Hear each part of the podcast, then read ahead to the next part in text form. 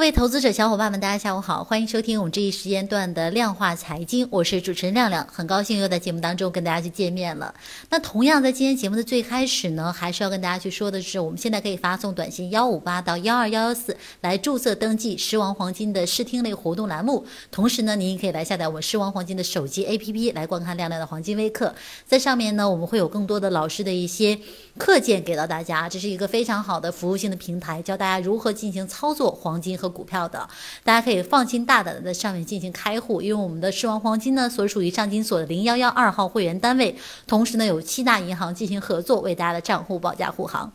好的话不多说，让我们一同回复到今天的行情上来。让我们首先去看看今天的一个大盘的走势如何。那么今日呢，沪指在开盘价附近是一个小幅的波动，两市继续维持一个分化格局。小盘股呢表现的是非常的不错的，但整体幅度并不大啊。那么截至收盘的时候，沪指报三千一百二十三点啊，三千一百二十三点。那两市合计成交呢是四千三百三十八亿，成交量呢是继续的萎缩。那么对于市场资金来说，同样分化非常的严重。一边呢是高抛低吸的这样的一些资金的活跃，一边呢却是大盘蓝筹股资金的一个成交清淡啊。那么目前指数的这个整体依旧是在调整当中，建议呢普通这些投资者呢不宜太过激进啊。那么在近期的一个调整走势当中呢，题材概念股是相对于活跃的，但在主力护盘不利的这样的一个前提之下呢，三千一百的整数关口依旧难言支撑。我们是觉得呢，下周窄幅震荡的概率是偏大的，不能被某些板块的个股的上涨所蒙蔽。那么对于现阶段个股的一个上涨，应该看作是超跌之后的一个反弹。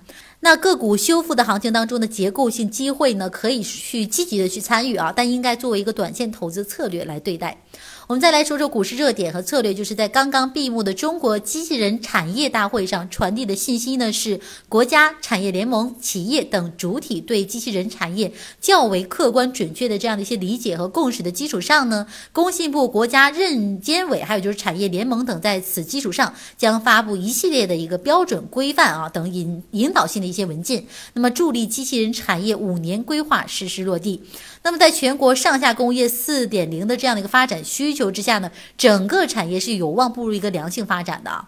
那么在这里呢，大家可以去重点关注一只股票，就是三零零幺二六，就是瑞奇股份。那么这只股票呢，是参与发起设立高端智能装备产业基金的，并投向于智能装备、核心软件、自动化集成应用。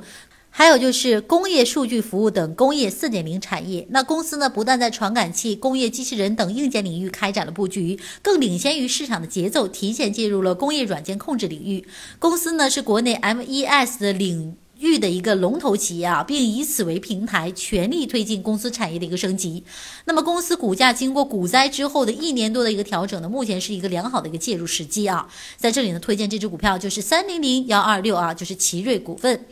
我们再来说说贵金属操作方面的策略呢，就是尽管美联储加息的消息已经是过去两天了，但其影响依旧在国际金融市场蔓延开来。那么周四晚间的时候呢，国际现货黄金价格再度刷新了本轮调整的一个低点。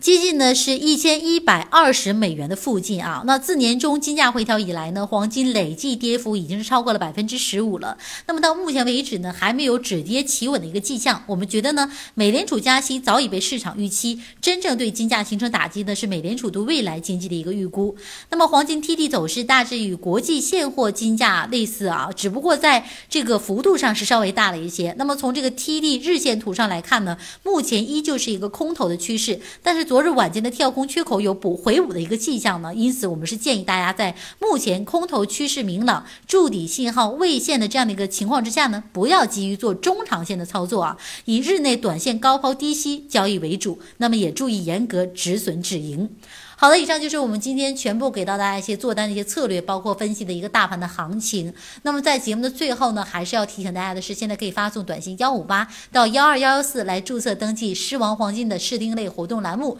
这是一个服务性的平台，上面会教大家如何去选股，包括会有一些很好的战法给到大家。同时呢，你可以来下载我们狮王黄金的手机 APP 来观看亮亮的黄金微课。同时，这也是一个服务性的平台，大家可以自由的在上面进行黄金的交易和买卖，非常的安全且便捷。好的话不多说，今天的节目就是这样的，让我们明天同一时间再见。